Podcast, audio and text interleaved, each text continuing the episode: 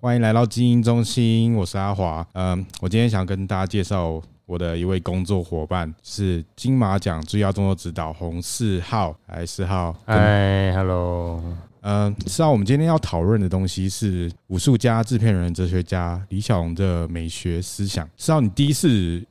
知道李小龙是什么情况？嗯，印象中应该是高中，然后好像在家里看那个。东森啊，还是什么龙翔电视台，然后看到应该是猛龙过江的电影，然后就觉得哇，干好屌，有点酷，就是你知道，高中国中男生看到会觉得哦，肌肉，然后武术很厉害的感觉，然后然后你就看到他在那边屠杀白人，就觉得很棒，这样没错。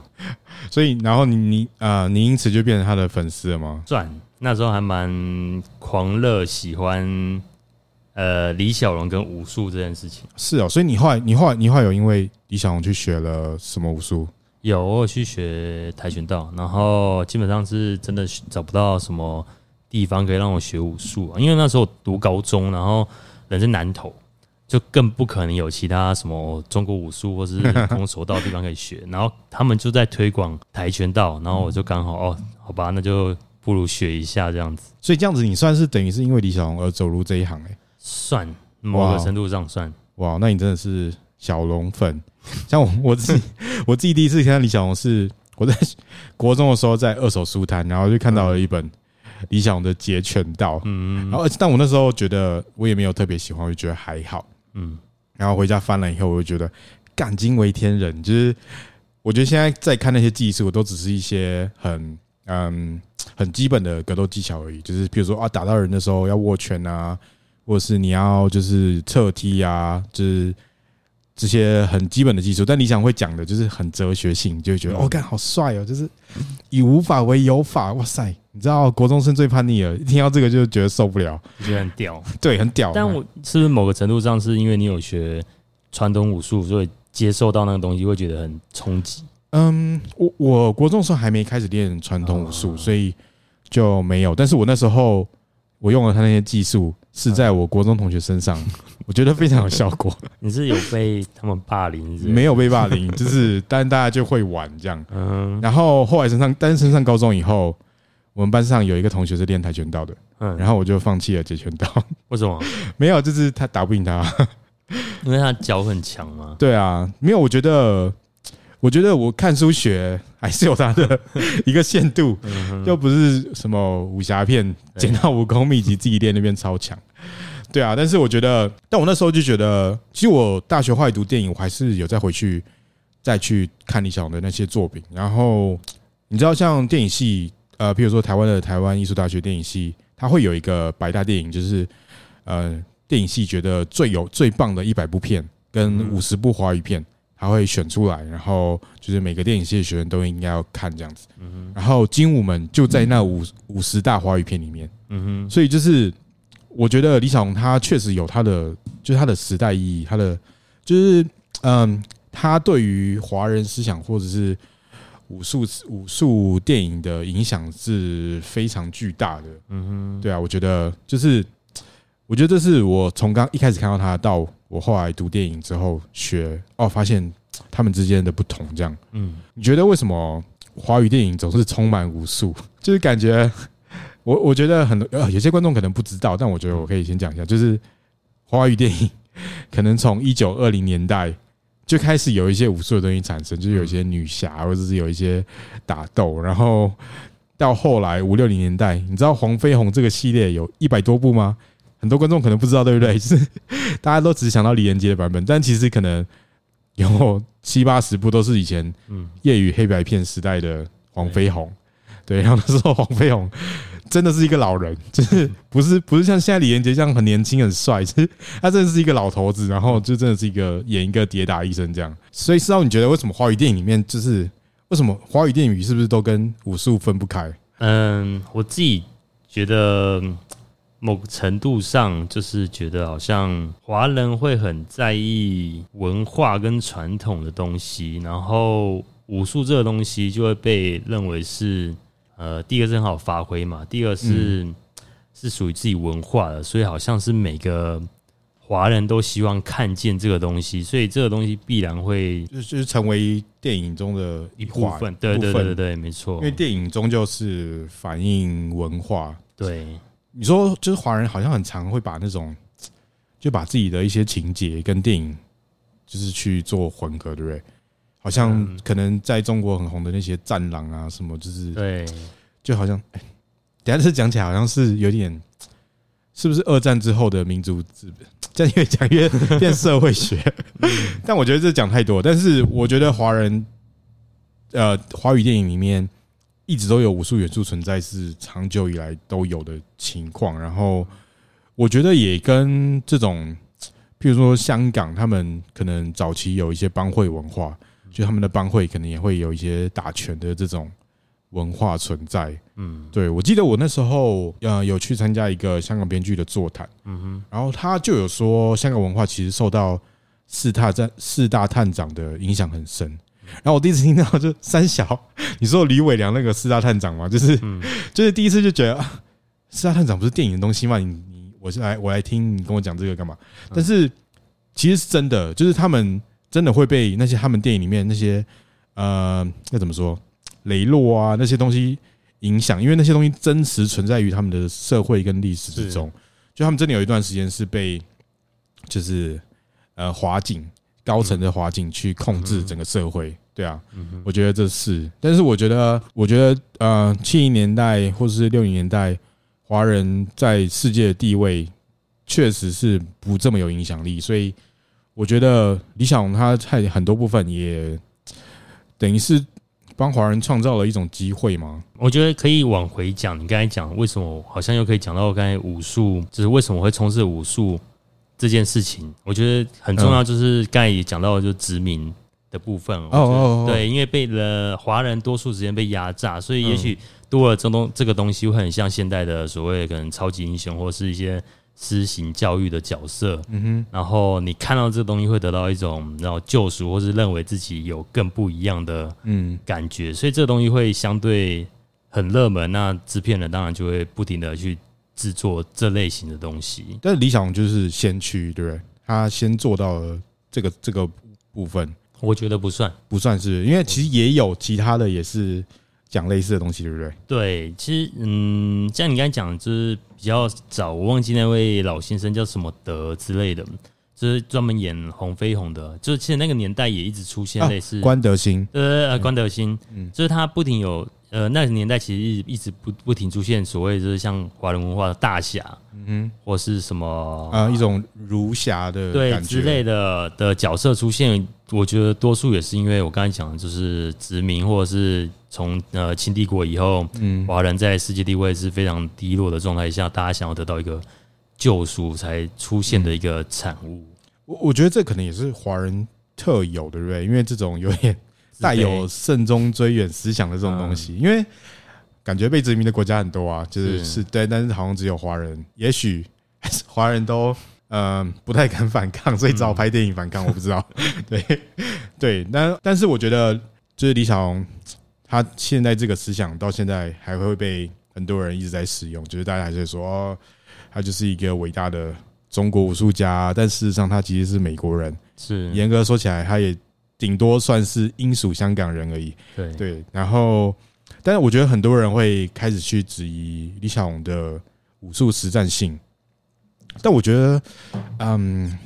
你觉得李小龙的功夫实战吗？我我自己有个对于实战的武术实战的定义，就是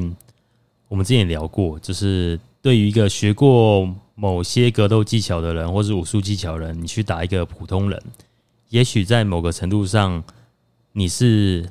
有优势的，或是龙呃打得赢的，但这时候你遇到一个就算是跟你学一样系统的人，他练的比你久，那他可能会打过你。所以实战这件事情，我觉得要看从什么角度去理解什么叫实战这样子。就你可能只学了一个右勾拳，你只练过右勾拳，对，但你打一个路人，那个路人不会右勾拳，就会被你打。对，没错。对我我觉得也是诶，因为其实我觉得真的不能用现在。因为现在的格斗技巧已经很先进了，就是你不能用现在的格斗技巧去看七零年代的东西，就是你一定会觉得啊，你这个很旧，或是你这个不是。但是在七零年代，哇，这是 Oh my God，就是觉得很非常先进的一个思想。对对啊，我我记得我第一次看到李小龙的那些截拳道论述，我真的觉得，哦，哇塞，这真的太酷了！就是以无法为有法，就是没有招就是我的招，就是听起来哇帅。你那时候看到截拳道，我觉得那时候看到的感觉也会跟你想的一样，就是呃。很特别，就是它不像是我们说，呃，我从影视上的角度来说，好，我我我不我们不像看到其他电影会觉得好像哦，呃，黄飞鸿就是一招一招，你一招我一招，你一招我一招，嗯、但是他会有一种破节奏的感觉。哦，对对，他会很真实的破节奏。他可能我乱举例，可能像拳击的 jab jab lie，我前面两个 jab 其实是一个。虚晃的招式，嗯，然后这个东西是很真实的，但是在李小龙的电影，你可以看到类似的状态，而不是让你看得很一板一眼，甚至像到早期一点邵氏，就是大家一样都是一个萝卜一个坑，你打一下我防御的状态。我觉得这个东西是非常在那个时候是非常流，呃，非常新潮，对，独特又新潮的概念。嗯，我觉得有些观众可能不明白，但是我可以稍微解释一下，就是。我觉得在邵氏时代的招式比较，它的节奏比较是啪啪啪啪啪啪，就是一直来，然后它有点像是想要把整套套路打完的感觉，像戏曲，对，像戏曲，它就一直打碎。可是你可以看到李小龙的电影里面，他会开始控制节奏，控制节奏是什么意思呢？你可以看到他会突然突然蹲下，就突然有一个下蹲动作，突然拉裤子，或是对方进攻的时候，他不是选择跟他接招，而是往后退绕圈去改变节奏，反而是。你想尝试要用他自己的节奏去控制对方，我觉得这个东西就是，这真的是要有打过拳的人才明白的东西。对，但是我觉得一般观众还是可以从中去好像感觉到什么，就是感觉到他的风格是这么的这么的不同吗？就是就是他从来没有看过这样的东西。对啊，他在武术上就是他确实是非常好的去展现他自己的思想。然后跟当时有点不一样，对啊，我觉得可以稍微让大家知道一下，就是我香港当时的文化背景。你要知道，香港在九零年代，啊，应该不是说九零年代，香港在上一个世纪都是被英国所统治的，所以在统治之中，殖民文化之下，其实有很多，嗯，会让香港文化变得很不很跟一般的华人社会很不一样。我觉得有有的香港影评人会自称说啊。其实香港就是世界上最大的唐人街，就是他其实就是在讲说，在英国殖民文化底下，其实香港人有点就是要怎么讲，就有点被香港英国文化所影响，所以他其实有一点不同，但他同时又想要拥抱这个传统文化思想，因为就是你知道，华人就是有这种慎终追远的这种东西，电影终究会反映那个时代的社会情况，所以那个时候的香港。粤语默片，或是呃，或是粤语电影，我觉得很大部分就是都是在讲一些就是传统文化大道理的东西，就是要尊师重道啊，就是你做坏事就会被惩罚，黄飞鸿要来惩罚你哦。就是我觉得，然后你知道，我觉得很有趣的是，就是那个时候，嗯，黄飞鸿啊，演黄飞鸿的那个阿伯，他叫做关德兴。他是大圣披挂门的，如果大家知道的话，就是他是一个香港的门派。然后他演猪肉龙、猪肉龙的那个人是刘瞻，刘瞻就是刘家良的爸爸。刘家良就是大家可能看过，但不知道他是谁。就是他是一个邵氏非常有名的动作指导加演员。然后重点是这个刘瞻，他其实是黄飞鸿的传人，就是他刘瞻的。师傅就是林世荣，就是那个猪肉龙。然后，欸，很多人都觉得猪肉龙就是卖猪肉的，猪肉龙不是卖猪肉的，猪肉龙是因为他从大陆被广东被叫到香港去教当地的肉业总会功夫，所以人家才叫猪肉龙。他不是卖猪肉的，但是很多电影会把它描述成卖猪肉的，但他不是。然后，嗯，所以很有趣，就是。刘詹在电影里面演他自己的师傅，就刘詹在黄飞鸿电影里面演猪肉龙这个角色，但是他其实演的就是他自己的师傅。然后就是这件事情其实蛮有趣的，所以我觉得，嗯，你可以看到在这种殖民文化底下，我觉得观众都会一直想要寻找一种就是出口，就是啊，可能也许当时生活压力真的很大，然后华人可能华人社会又充满贪污之类的，也许，然后所以他们会想要寻求一些慰藉。那电影就是给他很好的出口。对，他在电影里面看到坏人都被惩罚了，好人都得到只是鼓励这样。所以我觉得这就是当时的一个时代氛围。所以，但是你知道这件事情也是。运行了好好几十年，但是 你知道，你一直重复那些规定，到后面这电影其实会变得很教条，就是就其实会有点无聊，很像你看那些什么董事基金会啊，跟大家说不要抽烟啊什么之类的，其 实你到后面就是你很他很难变成娱乐。然后我觉得李小龙他的出现，我觉得反而是有点解开这个枷锁，是不是？因为因为在里面，这个李小龙的英雄变得更更灵活了。他他开始不顾一些规则，然后他开始去打破规则。世豪，你觉得你有看到这样的东西在里面吗？嗯，传统的呃华人电影，我觉得就照你刚才说的，就是传统的华人电影会比较像是男主角不会做任何违法跟违呃逾逾越道德底线的事情，但李小龙的角色他会发生这个事情，所以他会去他去。他会去杀坏人，然后他会去犯法，尤其是他们比较是现代的时代，不是什么嗯武侠时代，然后你是大侠，可以大侠可以杀人，但他是很靠近你的你的年代，你就觉得啊，这样不会犯法吗？这样不会被警察抓走吗？就是他的角色开始会干这件事情，而且他是男主角。对啊，这是一个蛮特别的存在。我那时候也在想，他在某个国家里面打死罗里士，不用被就是警察抓起来嘛？他可以回国，对，都没事。对，对我觉我觉得这很有趣。我觉得我们等一下可以聊一下。所以，嗯，我觉得大家可以看一下李小龙的背景，就是他哇，他在香港长大，但他其实是美国人，他在美国出生。然后他高中的时候是他们学校的拳击冠军。然后有同时又是恰恰舞的冠军，然后他学过除了咏春之外的很多很多武术，但他到他到美国以后，我觉得是一个蛮大的转捩点，就是他进了大学，他学了戏剧跟哲学，然后我觉得，我觉得这两件事情真的影响影响很深，就是你看中国这么多武术的名家，有谁可以像李小龙这样？就是他，我觉得他透过戏剧跟哲学思想。然后，就真的像他所说的，就是他真的，一心一意、尽忠在表达他自己。我觉得，我觉得作为一个演员来说，我觉得他确实懂得去设计那些表演。就是大家可以看到以前的侠客，通常就是讲话很酷酷的，就是没讲几个字，就是对，然后在那边吹风。但是，我觉得李小龙他最开始，你可以看到他会做一些。可能有点可爱，或是有点好笑的东西，他会假扮成那个电话维修员啊，然 后对不对？然后他会做一些好像很傻的笑，但他其实他那是伪装，之之类。就是我觉得这都是他的角色设计，就确实让人印象深刻。就是他的他的嗯壮举，不仅只是在武学武学对，然后还有在他的电影上面。嗯，我我自己的。见解会比较像是他可能接受的教育，不像是一般的，不要说现在讲当代华人的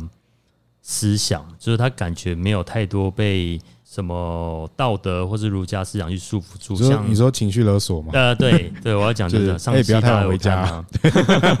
上气对 对，就是你看他怎样从学生时期他学了这么多东西，他接触他去嗯，他读的。中学我印象中好像也是属于比较西式的，因为是香港嘛，嗯、对对对，然后再加上本来就是比较西式一一点的学校，所以他思想比较相对开放，所以呃，他学过很多东西，呃，击剑嘛，然后跳舞、拳击，还有各种，就是他透过一些朋友认识，学到了武术，然后还有他就是大家比较知道的咏春拳，然后我觉得是因为他的生活背景的关系。还有家庭背景的关系，所以他不像是台湾呃各各个地方的华人一样，就是我今天学了蔡礼佛，我只呃一生呃只能练一样东西，一日蔡礼佛，终身蔡礼佛，然后终身蔡礼佛之类的，就是华人多数思想会像这样，就是说你拜了一个师，然后你绝这辈子绝对不能背叛他，对你背叛师门就要断脚筋之类的，没错。但是我觉得呃我自己会觉得，像阿华讲的道德绑架这件事情，就是。呃，也许我今天学了蔡李佛，我明天呃再过两年我去学了跆拳道，我觉得这没有太多违背所谓的师门或是对你的道德有冲突，但是在华人的世界观，这个东西好像默默的有一种冲突感，然后你只要去做这件事情，就会得到了一个枷锁，然后你就会被判刑。就是对啊，就是李小龙，如果李小龙真的照着这些教条去做，他可能很有可能达不到今天的成就。对，没错，就是我更想讲的是，我觉得现代人像我跟阿华也是，就是我们学了很多东西，但是我们把它学一学后，这个东西是属于我们身上的。然后对于那些老师们、教练们，我们依然依然尊尊重，但是他并不会有一个道德枷锁让我们背负背负着，就是好像你要为这个你学的东西负责。对对对对，要负责这件事情，就是我们我们要的不是这样。就像你今天去上。你今天去上学，然后体育老师跟数学老师教你数学跟体育，然后你这辈子就不能学其他的数学，就是这是非常严重的冲突。就是你明明就受这个系统教育，就是告诉你今天老师呃，今天是洪老师教你数学，然后明年是王老师教你数学，难道你就要放弃洪老师教你的数学吗？就是这个东西是很很为了华人想要得到权利，呃。演化成了一种奇怪的道德观，而且它这样的这样的形式终究会带来一种毁灭，就是错，因为它已经失去市场竞争性了，就是大家不会想要精进优化自己的产品。刚才讲这么多东西，只是想要告诉大家，李呃李小龙没有太多的道德束缚跟所谓的责任，让他可以呃更开放的去学习不同的东西，之后把它精进成一个。认为适合他自己或是更有效率的，不管是表演方式或是武学，我觉得他这就反映在他的武学截拳道上面，对不对？因为对截拳道就是以无法为有法，以无限为有限。对，然后对啊，我觉得李小龙那个那个时候，大家如果知道，就是 UFC 的总裁 Dana White，就是他那个时候就有说啊，李小龙是 MMA 之父。我觉得他讲这句话的时候。很多人就会觉得啊，你就是为了中国市场啊，你就是想要中国市场怎样？但是我后来仔细想想，没毛病啊。李小龙是美国人啊，然后，然后他的思想如果就是以无法为有法，以无限无限为有限，那就是 MMA 啊，MMA 就是这样的东西啊。就是所以我觉得，我我觉得他，呃，虽然说有人说 MMA 的前身应该是罗马竞技场的那些，就是有人说是潘克星，有人说是呃罗马。古典角力之类，但是我觉得从思想上来说，我觉得确实李小龙确实有资格被称为是 MMA 之父，但这并不并不仅止于就是好像他一定打得赢那些 MMA 选手，这完全不重要。重点是他传达出的这个思想不要被东西所束缚。我觉得，我觉得对华人来说，就是可以得到蛮多心灵成长。对，对啊。对啊，而且我觉得就是像综合格斗啊，它不会像一些可能传统的比赛之类，它会。选手出场之后，他会唱名说：“哦，这个是来自于学习蔡礼佛十八年啊。”我没有对蔡礼佛没有任何针对性，我是突然想到，因为其实其实我自己觉得蔡礼佛是一个很酷的武术，因为他也是有综合体啊，对对，他也是南北混合。对，我只是突然想到，也不好意思，这不对，蔡礼佛的歌不会不会不会，大家都知道，大家都知道。好，反正就是他不会特别唱名说：“哦，你是来自于学蔡礼佛十八年的选手，然后就帮你灌着，你这辈子只能学蔡礼佛，你早去学跆拳道就会被。”观众骂之类的，就是他没有这个没有这个束缚跟枷锁，所以我觉得这个这算是一个蛮大的我自己认为的陋习，所以这应该也算是李小龙成功的一个要素。我觉得李小龙他能够能够这样子去看事情，应该就是来自于他大学足球的他的表演，因为其实表演也是深具哲学性的嘛。大家如果知道，大家可以去看，大家应该看过周星驰的《喜剧之王》吧？演员的自我修业，其实表演本身就是具有哲。具有哲学性的，然后武术也是具有哲学性的，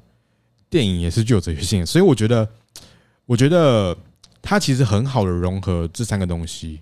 然后我觉，我觉得我会从他的经验去投射我自己，就是我自己大学学电影，然后我也练武术，然后我觉得很多朋友可能一听到我的这个经历，就会说：“哈。”啊，你练武术哦？啊，你有学电影？啊，你为什么练武术又学电影？但是对我来说，这是同一条道路。就是我觉得我并没有把它分开来。就是我觉得，对，我觉得我就是在寻找他们之他们之中的哲学性，然后他们所能带给我的感受。这样，我觉得，因为李小龙所学过的就是表演，还有他的武术，然后所以他确实呈现出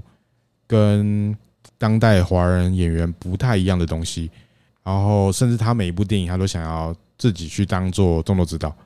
我觉得这也是因为他就是想要去阐述他的武学思想，就是我觉得他运用了表演这个媒介，或是电影或是电影这个媒介来描述他对于武学的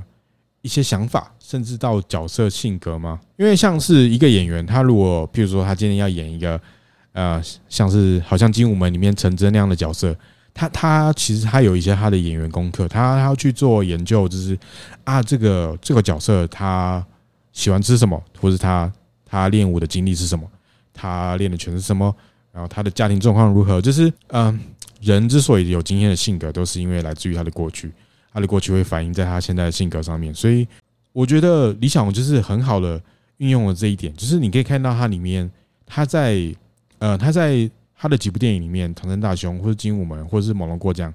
他其实每一部里面都有用些微的用他的武术，嗯，武术动作去呈现出这个角色的性格。比如说，大家可以看到，就是他在《精武门》里面，他是一个多么愤怒的人，他。打了那个田竹子肚子好几拳，大家如果会看，那是一个非常经典的画面，就是他发现田竹子是日本人之后，他就非常愤怒，一直狂打他肚子。可能他真的很讨厌日本料理吧，我不知道。然后，然后，但他他在他在猛龙过江里面，他反而没有那么愤怒。他他跟罗里士的对决，他反而好像他在跟他的朋友跳舞一样，然后他还抓他胸毛什么之类的。对，就是你可以看到，虽然都是打斗，虽然都是李小龙式的打斗，但是他他出现了一些改变，就是他并不是每一部都是李小龙都是一个形象而已，他还是会因为他的剧本、他的角色去做调整。我觉得这件事情就是在影视里面其实是非常重要的，因为我觉得更好的角色带入，帮助观众更了解角色性格。刚才我们一直提到李小龙跟当代的武术电影跟武术演员到底为什么会不一样？就是因为，呃，多数时间你看到大家有兴趣可以回去看一些那个年代的武术片，你会发现所有的大侠都是用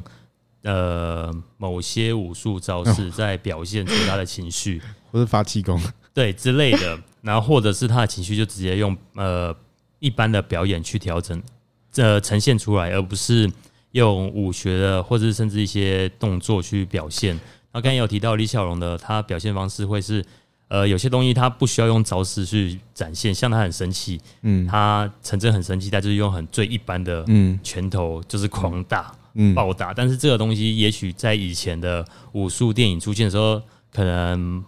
呃，导演或是某些制片家会觉得，哦，你这个东西没有打出红拳的精髓，嗯，你愤怒也得打出红拳的精髓，或是你这个我就是什么武术片，你为什么打的很像一般人在打的东西？当然，我觉得这是另外一个突破，就是他可以在认真的尝试的时候，他展现出一些呃迷踪拳，当然是他自己设计的。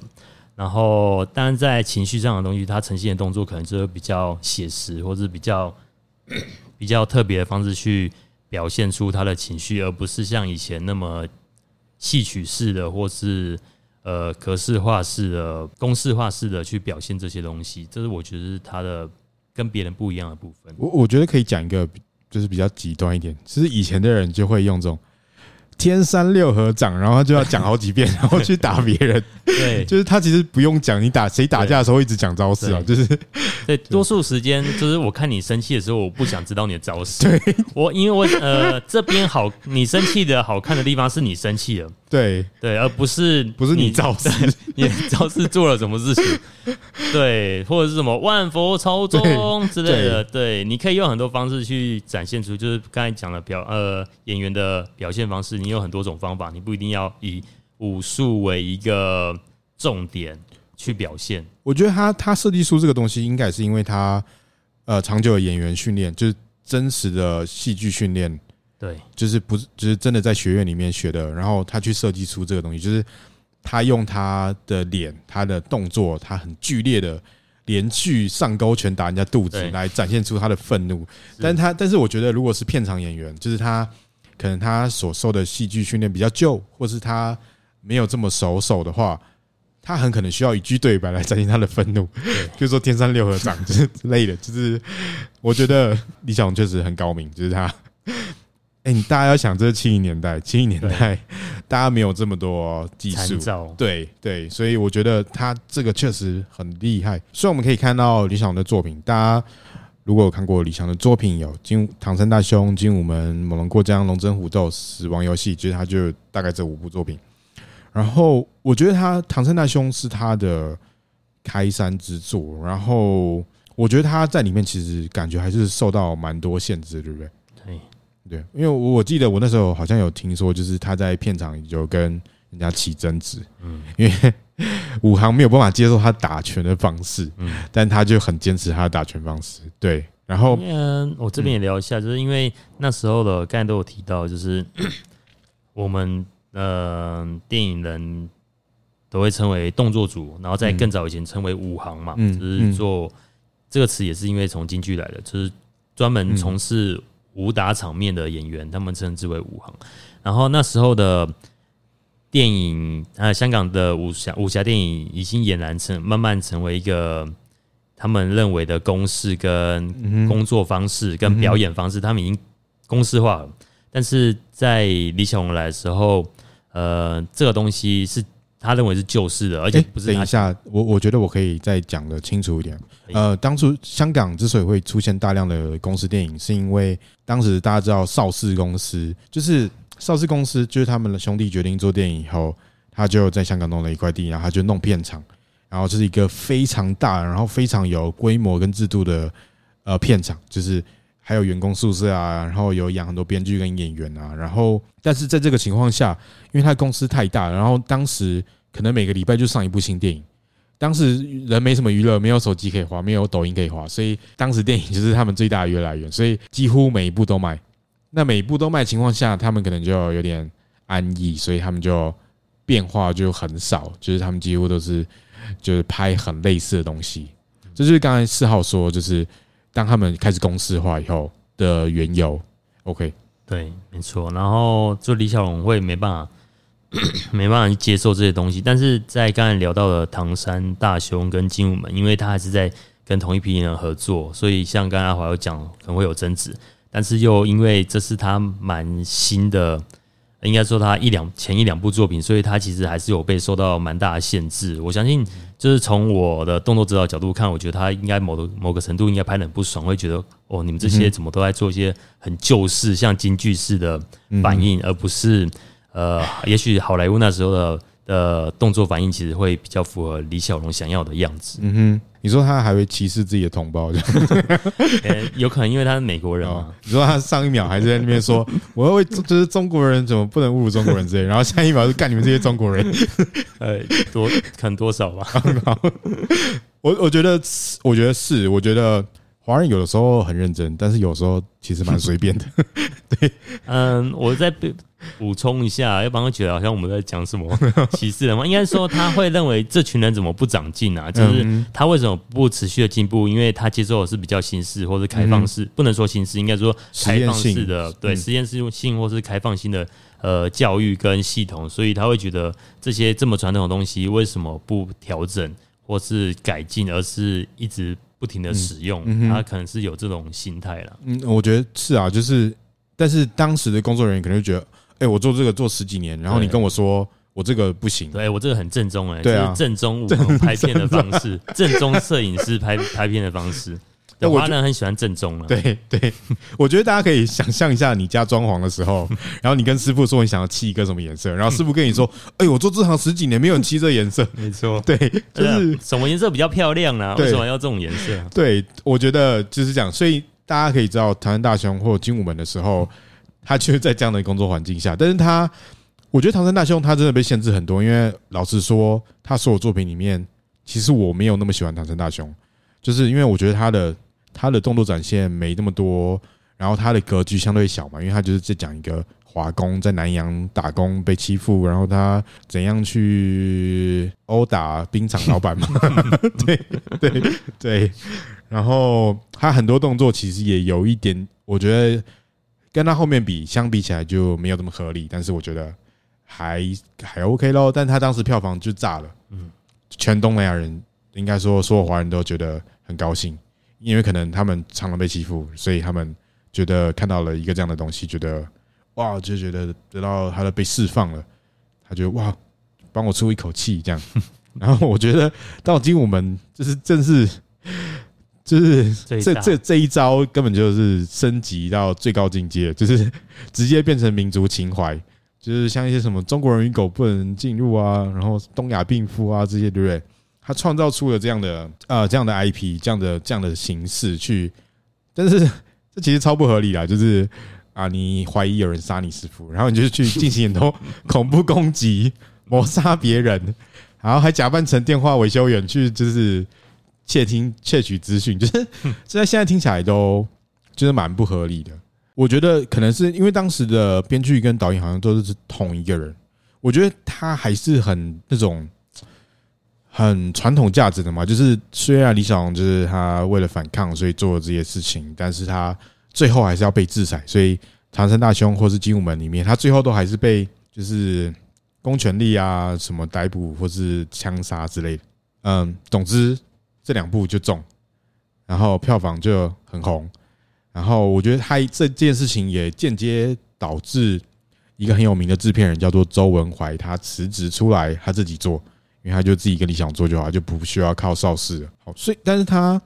李小龙他到后来，他往后走的时候，就是他，他等到他有名气了、有知名度了，他开始他自己的他自己编剧的第一部作品就是《猛龙过江》。然后我我觉得我有在某呃，好像是李小龙与他的艺术吧，还是就某一本书上面看到他的编剧手稿。我我觉得是很很意识流的，就是嗯，他有点像是英雄旅程，就是他写的东西，他会是。一些文字就是啊，一个英雄走到十字路口，然后他开始疑惑，他开始就是他是一个不是真的有角色在里面，他是一个一个意念，一个意识而已。我觉得这个应该是跟他戏剧加上哲学思想的关系，就是他写出这样的东西。所以他在《猛龙过江》里面，大家可以看到他，他就脱离了那种嗯被压迫的这种情怀，就是他变成了一个。有武学思想的人，然后他不断的用自己的武学去跟别人切磋，然后去展现他的武学思想，可能也有一点这种抗抗恶抗暴的这种情节在里面。但是跟前面 跟前面两部绝对不一样的是，就是他杀了人无罪，就是他直接跟人家比武，然后把人家打死，然后没事这样。但是前面就是会被逮捕啊，你还是要负法律责任，就是很很不一样的地方，对不对？其实说嗯，说实话，就是。我看他这几部电影啊，最当初啊，我真看不懂他剧情在在干嘛。就是我觉得，就是多数时间他有点像刚你说的，很像是他在想要去说出他武学的思想，或是他一些想要说的东西。但是在剧情上，其实，在那个时候的我是完全看不懂他在干嘛。就是大家根本就。不在意他的情节，对，然后他只想知道他打拳，没错，我就专门看他在一边尖叫，然后打人，把人打爆，然后还有一些就是因为前面累积下来，你知道他在打咏春拳，然后你看他开开始打咏春拳的时候，就哇，靠好屌，这是咏春拳，然后其实没有，那是截拳道之类，或者是他踢一些脚，然后他明就是踢跆拳道之类的的东西，就是等下我觉得我这里要讲一个东西，红四号，我问你，嗯。他的侧踢是不是很烂？嗯，普通。真的吗？对，我觉得动作超大的，就是，嗯，我这这我这我也可以聊一下，就是我包，我觉得这毕竟也是一个。娱乐的东西，我觉得他多数时间有可能是为了让他更让观众看得更清楚。然后你说，因为他故意强化了侧踢这个动作，对，这是他的表现表现方式。因为你看他从猛龙过江到那个龙争虎斗，其实他的侧踢几乎长得一模一样。嗯哼，对，我觉得这个东西，我在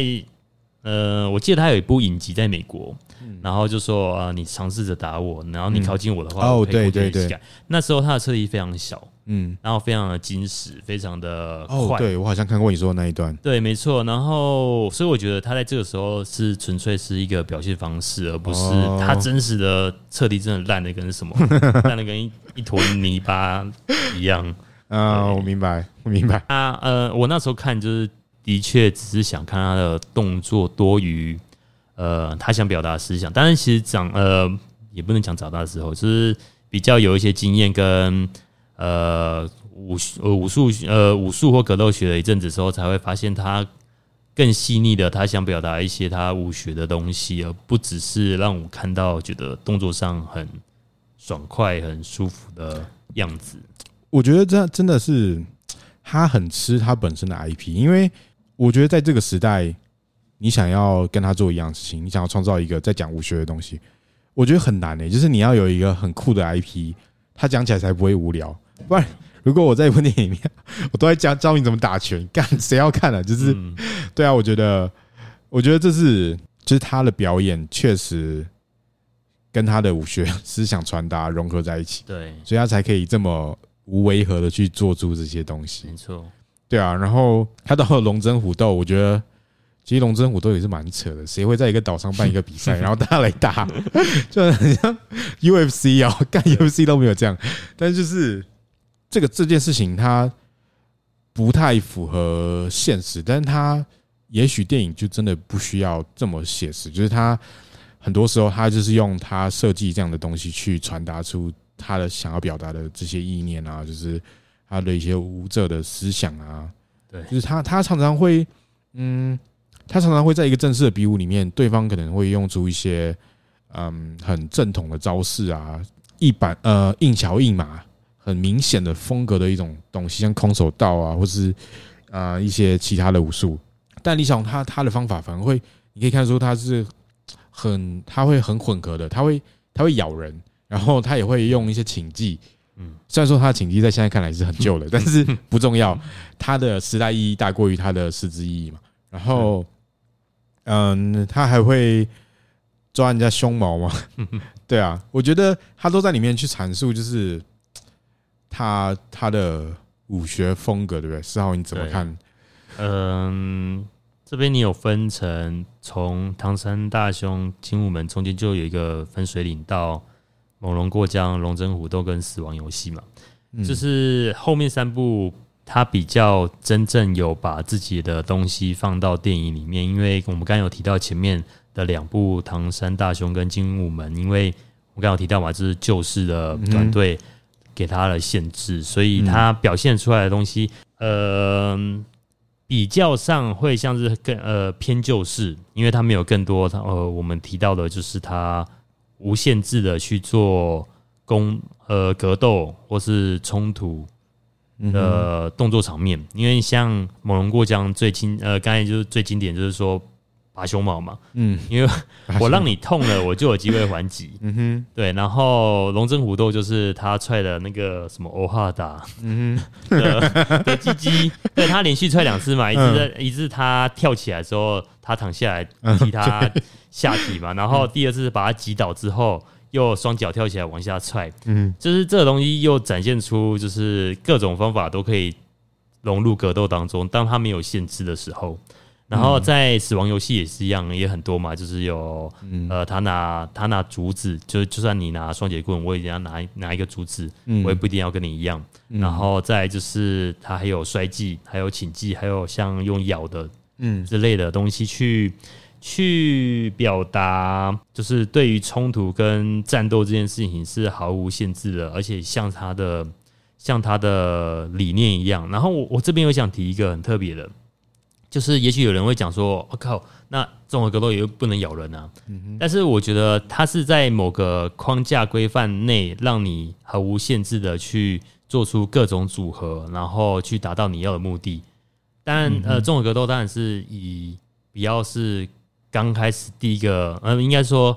一个事情就让对方受伤的前提下，就是我想咬人好了，你一进去抱在一起，你就开始咬人。那百分之百会受伤嘛？但是在李小龙的思想上，好像综合格斗也像是他想象的，就是你可以用各种你所学的，嗯，然后在一个规范内做出各种组合，然后战胜对方。我觉得，那但是在戏剧上的时候，这个东西观众不知道那个规则，嗯，所以他会用咬人跟踹下体之类的东西去表现出他是不受。不受拘束的，不受规范的，然后来表达他的武学。对，我觉得，我觉得是这样诶、就是谢谢大家收听，我们聊到这里是上集。